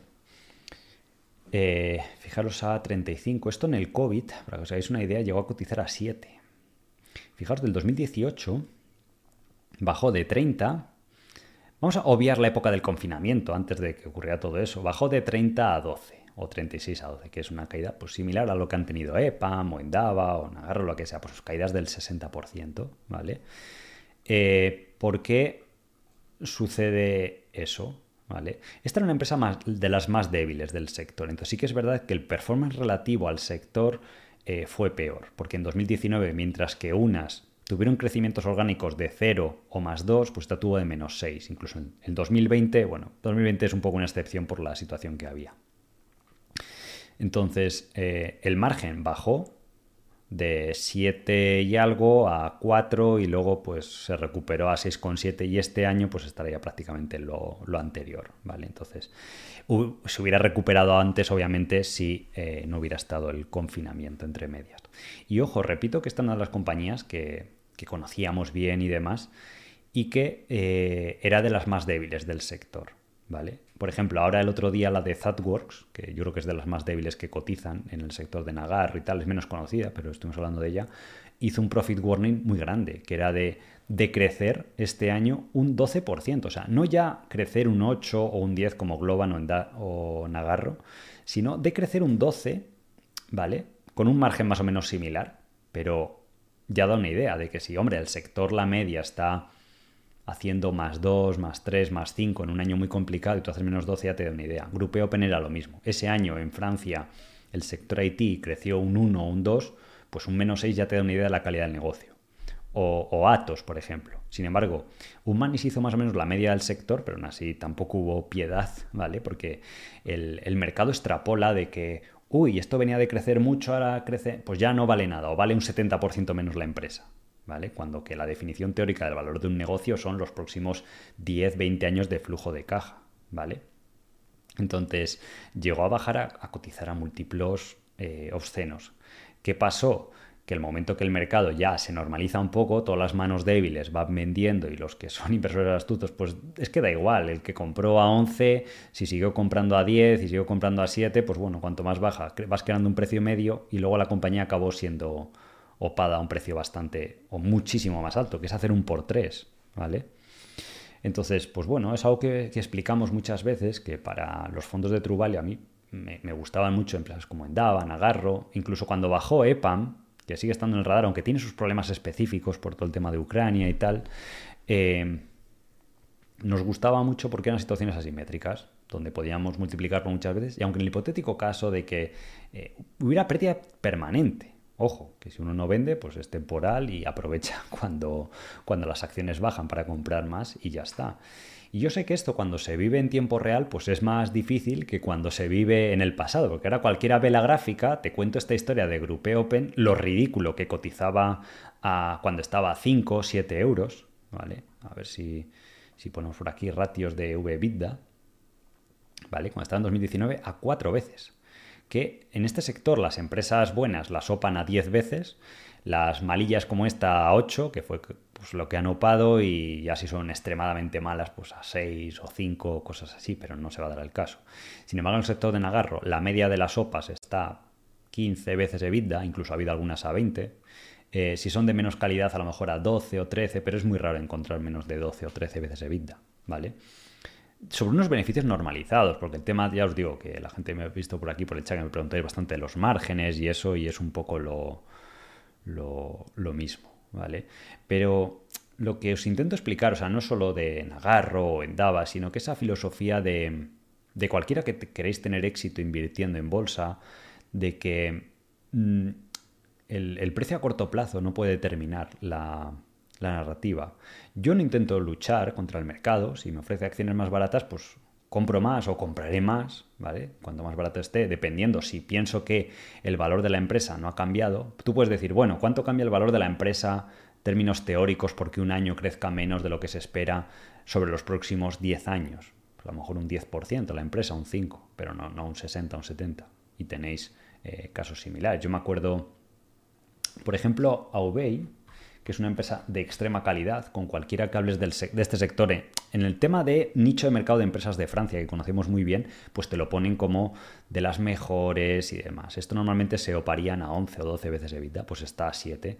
¿Qué pasa? El otro día publicó resultados y también es lo mismo, pues bajó el guidance de crecer de, creo que tenían de más 8 o más 10, pues ahora no sé si está en más 6 o más 5, unos puntos porcentuales, que no es mucho, que dices un 3 o un 4%, pero en así la acción ya ha corregido, pues cuando ha bajado estos guidance de 50 a 40, algo menos, porque ya eh, partía de una valoración eh, baja, pero es un poco como, funcionaba el sector.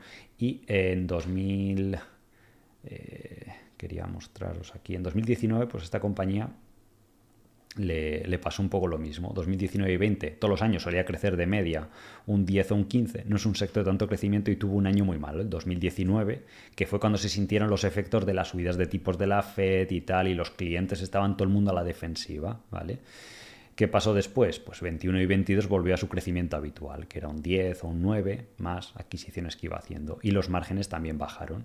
Bajaron del 10% a un 9 y algo. ¿vale? Y la empresa pues estuvo ahí un año, dos años ganando lo mismo, que tampoco fue una hecatombe, pero aún así la acción bajó, bajó de 50 a 30 y, luego pues eh, volvió al mismo nivel. Incluso eh, EPAM, en estos años de la, de la crisis, aquí sale 2008, en 2009, porque en este sector siempre va como hay un año de retraso, ¿vale? 2008 fue el inicio de la crisis, igual que este año, así el 2020, y 2008 para EPAM fue bueno, pero 2009, que había más miedo que ahora, digamos que ahora en un nivel de crisis del, del 1 al 10, estaríamos para el sector en un 5 o 6, ¿vale?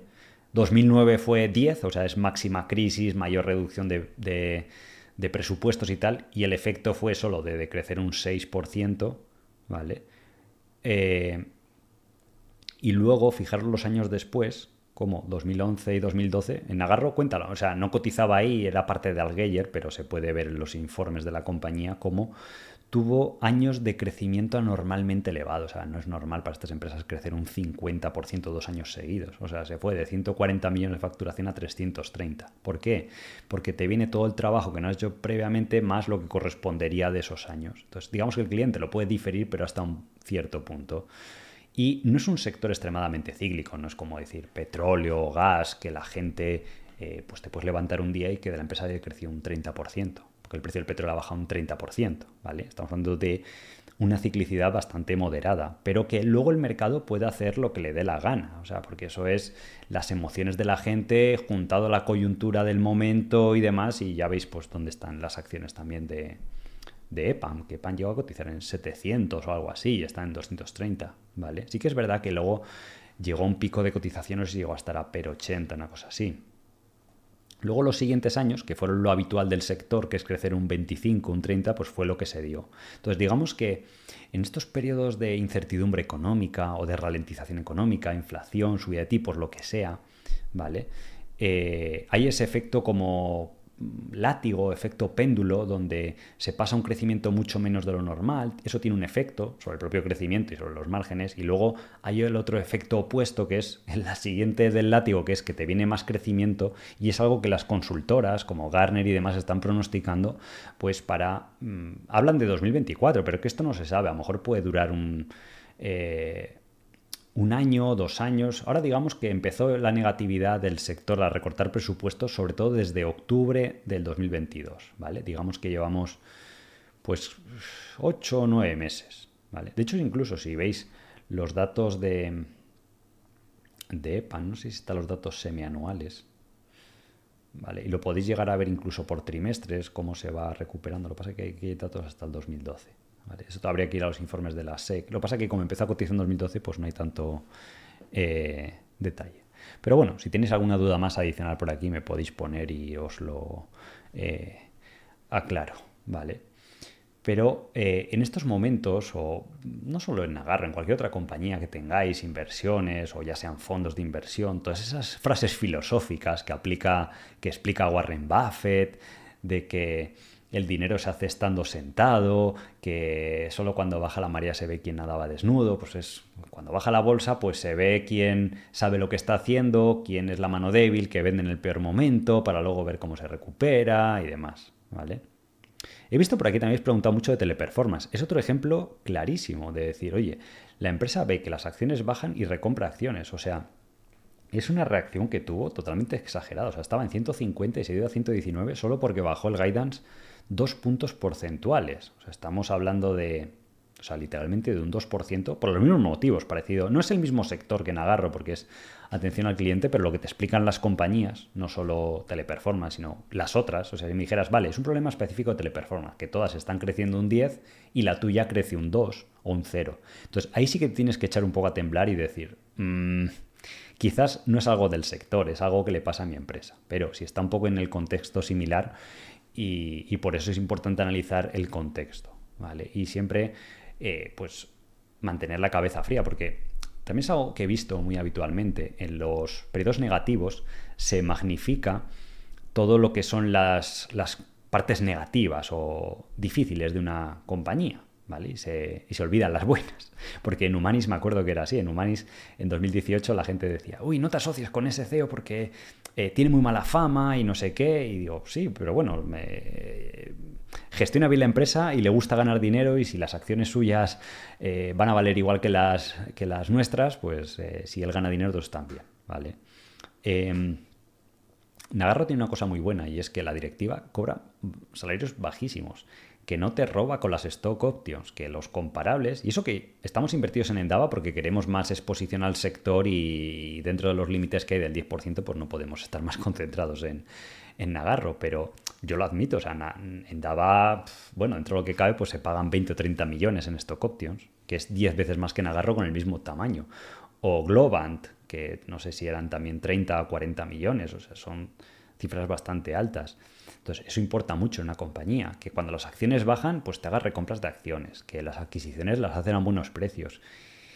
Y que al final esto es como cuando todos somos entrenadores de fútbol, ¿no? Porque esto es como cuando estás viendo el partido de la selección nacional o de tu equipo favorito y todo el mundo tiene una opinión de lo que debería hacer el entrenador. En este caso, los CEOs o, los directores de las compañías. Entonces, es fácil verlo desde la banda y tal, pero eh, yo suelo decir que es como cuando vas a un restaurante y, el chef lleva cocinando, si es Ferran Adrià o, Gordon Ramsay o el chef famoso que sea, si lleva cocinando 20 años, pues déjale cocinar, porque quizás sabe más que, que uno mismo. Y si a ti te gusta el menú que pone en su restaurante, pues vas, pagas el precio, igual que se paga el precio por las acciones, porque te gusta el menú que te ofrece la acción y lo aceptas pero no intentas ir ahí, sobre todo si lleva cocinando bien 20 años, pues no, vas ahí, intentas eh, enseñarle o decir, no, es que hoy salió la comida con un poquito más de sal. Pues sí, puede que algún día cualquier chef se le vaya un poco la mano con la sal, pero eso no quita que, porque esté un poco más salada la comida le digas a, un chef famoso de que no tiene idea de cocinar, ¿vale? Entonces, yo es un consejo que doy, que, que la bolsa no es no es eso, no es euforia o depresión, no es un partido de fútbol que estés eh, minuto a minuto viendo lo que pasa y tal, o sea, es un poco tener de, equilibrio, visión a largo plazo y sí que es importante luego a la vez tener decisión para tomar acciones, ¿vale? Para decir, oye, pues si ya veo que algo es malo, no va a quedar ahí solo porque diga, oye, tengo que recuperar dinero o lo que sea, ¿vale? Eh, entonces eso es importante. Eh, teleperformance, pues aplica lo mismo. mientras que la acción recompre, mientras que la compañía recompre acciones, yo pienso que es positivo, pero entre que ahora están bajando un poquito los mercados con las small caps y tal, o sea, las acciones pueden llegar a cotizar a múltiplos que ni os imagináis. Yo es lo que le digo a la gente, o sea, yo he visto Apple en 2013 quitándole la caja a PER 6. Apple, ¿eh? Que hoy la gente se da de, tortas por comprar las acciones a, PER 30. O sea, una valoración cinco veces superior. Para que os hagáis una idea de lo bipolar que puede ser el mercado. Eso que decía Warren Buffett también de estas filosofías que os decía de eh, el mercado es maníaco depresivo eh, y que puede estar a veces eufórico, totalmente deprimido y tal, pues es así, porque el ser humano pues quiere ganar dinero en todo momento, el ser humano quiere que cuando compra una acción pues eh, no baje, no, se lo imagina en su cabeza, piensa que sube y si baja intenta buscarle explicación y demás. Y la explicación es pues, que la bolsa es así, que a corto plazo, y corto plazo son menos de tres años, ¿vale? Eh, hay pocas veces, si veis los históricos de estas empresas que os he enseñado, hay pocas veces que si la empresa es buena, el sector está bien, en tres años ganará más dinero del que ganaba previamente, se pasará ese miedo y volverá por lo menos al precio anterior o, superior, ¿vale? Siempre y cuando pues, eh, la empresa siga haciendo una gestión de capital buena y todo esto, ¿de acuerdo? Y, es lo que os decía, Teleperformance pues también, a medida que va bajando, pues igual que el caso de Nagarro, pues eh, hemos seguido comprando o seguiremos comprando más. Si vemos algo que indica que la compañía pierda su ventaja competitiva o que pueda haber algo eh, negativo, pues tendrás que analizarlo y tomar decisiones, ¿vale? Pero es importante. Eh, he visto por aquí que también me habéis comentado de Reply, que es una de estas consultoras de... Es como Nagarro, pero en Italia, aplicado al mercado eh, italiano, y me habéis comentado que ha estado bajando. Es que lo que os digo es, todo el sector desde octubre, diciembre del año pasado, pues ahora estaba en... He visto aquí, estaba en 100, 110, se ha ido a 92. Y eh, no he visto los últimos resultados, a lo mejor es que han, han bajado las previsiones, esto es en italiano. Hay veces que aquí le tarda un poco en abrir. Pero las estimaciones para este año supongo que serán de menos crecimiento. Suelen estar incorporadas aquí en TKR, pues aquí lo tenéis, un 13, ¿vale? Venía de dos años muy buenos, de crecer un 18 y 27, y a los analistas pues dicen, o será lo que ha comunicado el management, aquí no está puesto la guía del, management, eh, pero es más 13. Nagarro puede acabar con más 11, más 12 si se le suman las adquisiciones, ¿vale? Entonces, esta compañía incluso pues como las del sector va a tener un poco descenso de, de incluso de margen, pues aquí veis que también le ha bajado 3 puntos, parecido al tema de Nagarro. El Nagarro ha bajado de 15 a 12, creo que era. Y, aquí de 18 a 15 son 2 o 3 puntos. ¿vale? ¿Por qué? Porque en 2022 ganó más de lo habitual. ¿vale? Lo habitual de esta compañía, pues si hacéis la media estos años, incluso antes del COVID era 16, pues ahora va a estar en 15. Es verdad que a medida que van ganando escala, pues se van expandiendo los, los márgenes, pero eh, se ve perfectamente pues, en relación a otras empresas. Esta empresa crece menos que un EPAN o otras empresas del sector en los años previos porque está enfocada solo al mercado italiano, porque tiene esta ventaja del idioma, así que exportan algo a Europa, pero no son organizaciones globales con auténticos lugares offshore. Y de hecho hay una parte muy buena que dijeron en el conference call de ThoughtWorks, donde hablaban de que los clientes cada vez más eh, prefieren centros de delivery offshore, que es precisamente lo que tiene un Globant con Latinoamérica o en la India, con Nagarro y demás. De hecho, EPAM ha anunciado que quiere crecer en la India y está buscando hacer adquisiciones de empresas eh, indias, porque son los dos hubs ahora mismo más valiosos y donde hay más estabilidad, pues, política, social para entregar esos trabajos, porque Europa del Este, pues vemos que pues, los clientes tienen tienen miedo. Y lo que hablaba esta compañía, que bajó bastante, es porque los clientes explicaba que están derivando más trabajo a estos proveedores offshore y eso explica por qué esta compañía, siendo del mismo sector, que sería un equivalente al grupeo Open que os enseñaba antes, pues va a decrecer este año un 11, mientras que, pues yo vi lo de Nagarro y digo, oye, pues crecer un 8 está bien, teniendo en cuenta cómo está el sector y dentro de las públicas o cotizadas. Pero es que aunque fuera mañana te vuelve a bajar el Gainas, que tampoco lo descarto, y que sea más 2 o más 3 en un año complicado, pues eh, puede darse perfectamente el caso. Porque esta compañía va a tener una caída de vida de casi el 50%, estamos hablando. Pues. Y ojo, aún así, pienso que esta compañía puede llegar a recuperarse. O sea, tampoco es que sea permanente esto, solo que, bueno, al futuro cuando otras empresas crezcan más, pues crecerá menos y con menos margen, quizás. ¿Vale? Em,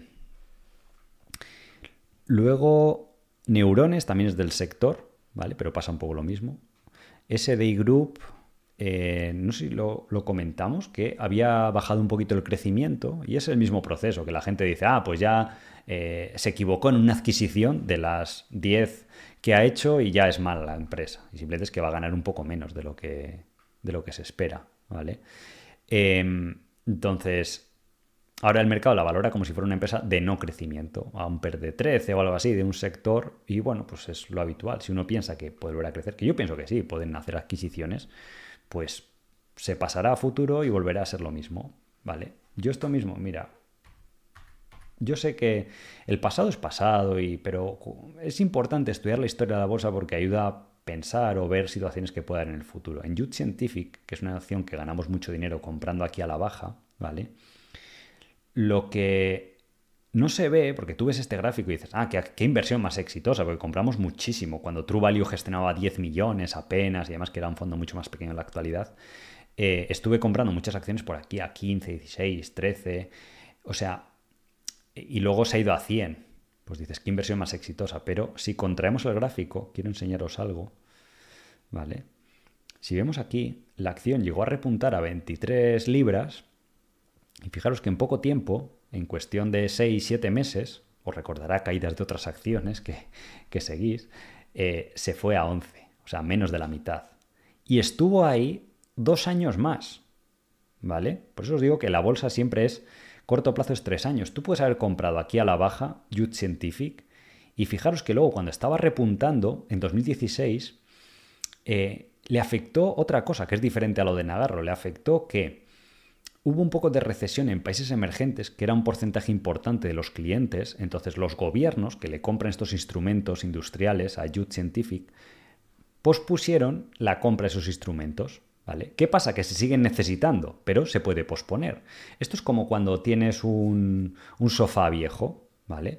Pues dices, lo tengo que cambiar porque me está destrozando la espalda. Pero claro, si tienes miedo de cómo va a estar la economía, pues a lo mejor no te gastas 5.000 euros o 5.000 dólares en ese momento. Pero en cuanto te quite un poco el miedo del cuerpo, tu espalda te lo va a pedir y vas a tener que hacerlo. Pues esto es exactamente lo mismo, pero a nivel de compañías. Entonces, cuando se estaba recuperando, ¿vale? Porque aquí lo que pasó es que se ralentizó un poco el crecimiento en 2014, primero por el tema de la caída de, las materias primas y tal, aunque la compañía no es muy cíclica, pero simplemente creció menos de lo esperado, simplemente fue un año de crecer menos. Luego se estaba recuperando el crecimiento y vino esta nueva caída que veis aquí. Y luego encima vino el Brexit, que era una compañía de Reino Unido y estaba el Brexit, entonces total que, fue ese corto plazo. Luego, en cuanto se pasó un poco el miedo, fijaros que de 12 enseguida duplicó pero enseguida, o sea, bastante rápido. Si uno va a ver los números de la compañía, parece que te cuentan una historia totalmente diferente. Por eso, al final, como inversor, lo único que os podéis aferrar es a los números. Si tú ves los números de la empresa, en 2014 no está justificada esa caída tan bestia. Si veis aquí, simplemente fue un año que creció un 12. Que sí, que la gente era como un agarro, estaba acostumbrada a que venía creciendo un 28, un 30 todos los años. Si veis aquí, ¿vale? Venía 41, 30, tal, y luego te hace un 12. Y la gente dice, ¡guau!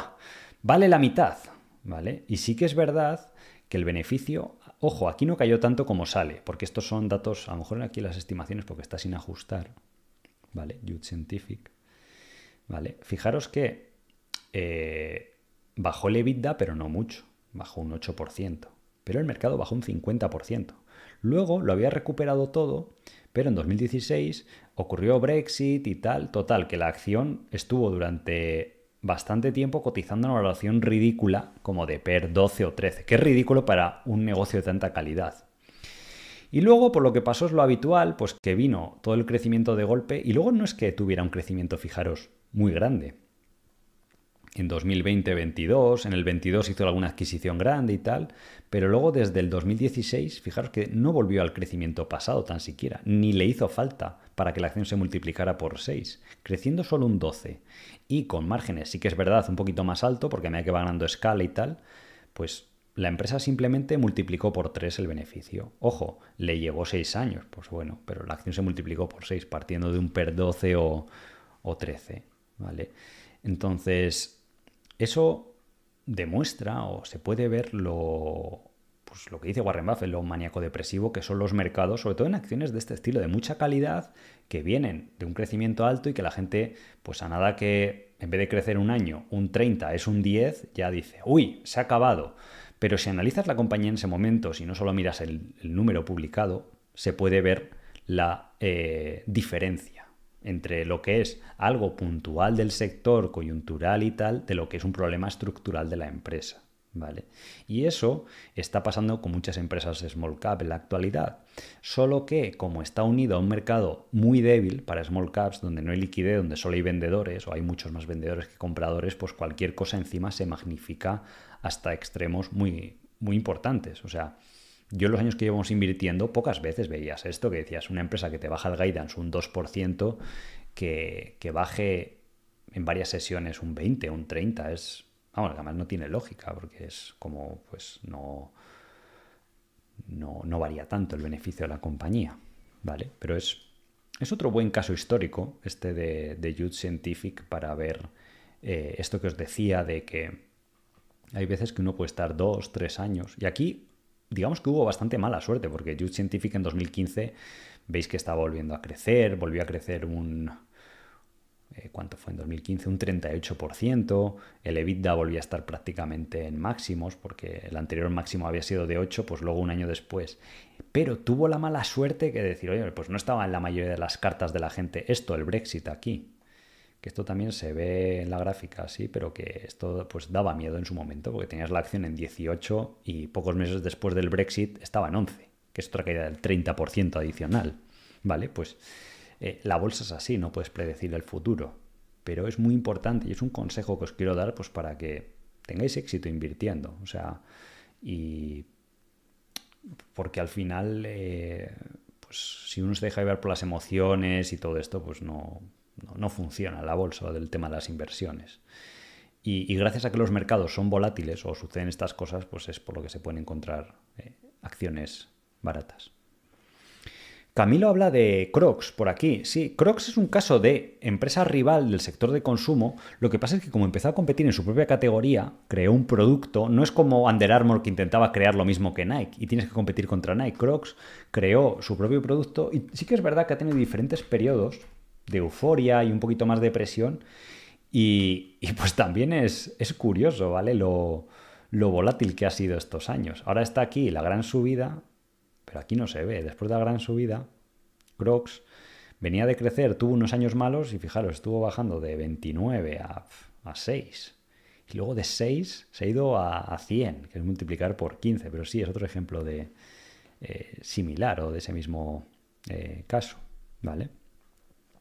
Global Dominion en España, también esto me habéis preguntado al principio, es muy buena compañía, bien dirigida, pero es que es lo mismo. O sea, nosotros tenemos una posición pequeñita en los fondos, más que nada porque es eh, un poco más ilíquida. Y. A ver, porque el tigre es este. Global Dominion. Eh, es un negocio bastante recurrente, que sí, que este año, pues veis aquí lo mismo. Es una empresa que provee servicios. No es lo mismo que Nagarro, pero aplica las mismas dinámicas. De cuando los clientes, las empresas quieren ahorrar un año, pues crece menos. Pues venía de crecer 18 y 16, este año es 0.4. ¿Vale? ¿Es el fin de la compañía? No, porque cuando uno entiende los ciclos de gasto de las corporaciones, pues se aplica al sector de Nagarro, aplica al teleperformance. Cualquier compañía que tenga negocios hoy en día, business to business, está sufriendo eso. Entonces, pues se están generando muchísimas oportunidades en, muchos sectores. ¿Qué pasa? Que a cambio de eso, pues la acción está ahí bastante deprimida, la cotización, y cotiza valoraciones de derribo. O sea, es como per 7. Si es que la media de la bolsa es per 15 histórica aquí en Europa o per 14 fijaros el múltiplo sobre Free Cash Flow. O sea, la media de esta compañía, pues, por lo que debe estar, una compañía buena, con un cierto crecimiento doble dígito y tal, 15, 16, pero si es que mm, prueba visual más que esta, siete veces beneficios. O sea, en siete años la compañía ya gana todo lo que capitaliza y es un negocio recurrente que seguramente va a seguir existiendo más de siete años. ¿Vale? Es que cotiza más barato que en el confinamiento, que llegó a hacer Valle en, nueve, para que nos hagamos eh, una idea. Eh, Inmode también he puesto buena compañía, ¿vale? En el sentido de que también esta empresa tuvo una ralentización grande en su día de, crecimiento y ahora ya se ha recuperado y ha pasado por esa fase. Aquí sí que es verdad que el mercado se emocionó, lo valoraba múltiplos muy altos y hizo Valle en 23, ahora ya está en 40, había tocado 50, pero sí, y, eso que la valoración pues está más, más baja que en el pasado, son per 15 o así, ¿vale? Eh, Alfen también está bastante bien, es tema de instalación de cargadores eléctricos. Me la comentó un alumno de Quality Value que tiene tesis bastante interesantes. Entonces, eh, Alfen sí, eh, está bien en el sector europeo. He visto por aquí que la seguís. No sé si está por aquí. Vale. de 120 ha bajado a 60, a pesar de que la compañía sigue creciendo, pero mm, es small cap, tampoco hay mucho que explicar. Eh, CTS sí, me habéis preguntado por aquí. publicó resultados, pero eran un poco más flojos. Sobre todo al mercado me gustó que la cartera de pedidos le había bajado y los márgenes también, pero es un poco las mismas dinámicas que... Bueno, y al menos está recomprando acciones, ¿vale?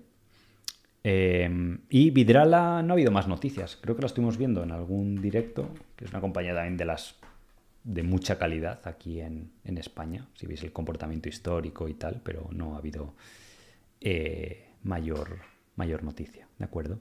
Entonces, bueno, creo que con esto vamos a acabar el directo de hoy para que no supere las dos horas. Creo que es bastante importante que comprendáis pues, todo lo que hemos estado explicando hoy, que veáis estos casos históricos, porque quizás es hoy un directo un poco más filosófico, pero es lo que importa para hablar de, de, invertir, porque los conocimientos, pues bueno, se adquieren. Yo os invito a que vengáis al curso y toda la parte técnica de cómo valorar acciones, cómo diferenciar lo que os decía, si es un riesgo de la propia compañía específico que le pase algo o si es algo del sector y si tú confías en el sector, te gustaba y demás, pues eh, aprender a diferenciar eso se puede aprender, cómo encontrar la información, cómo valorar acciones, cómo generar ideas de inversión, eh, cómo gestionar la cartera.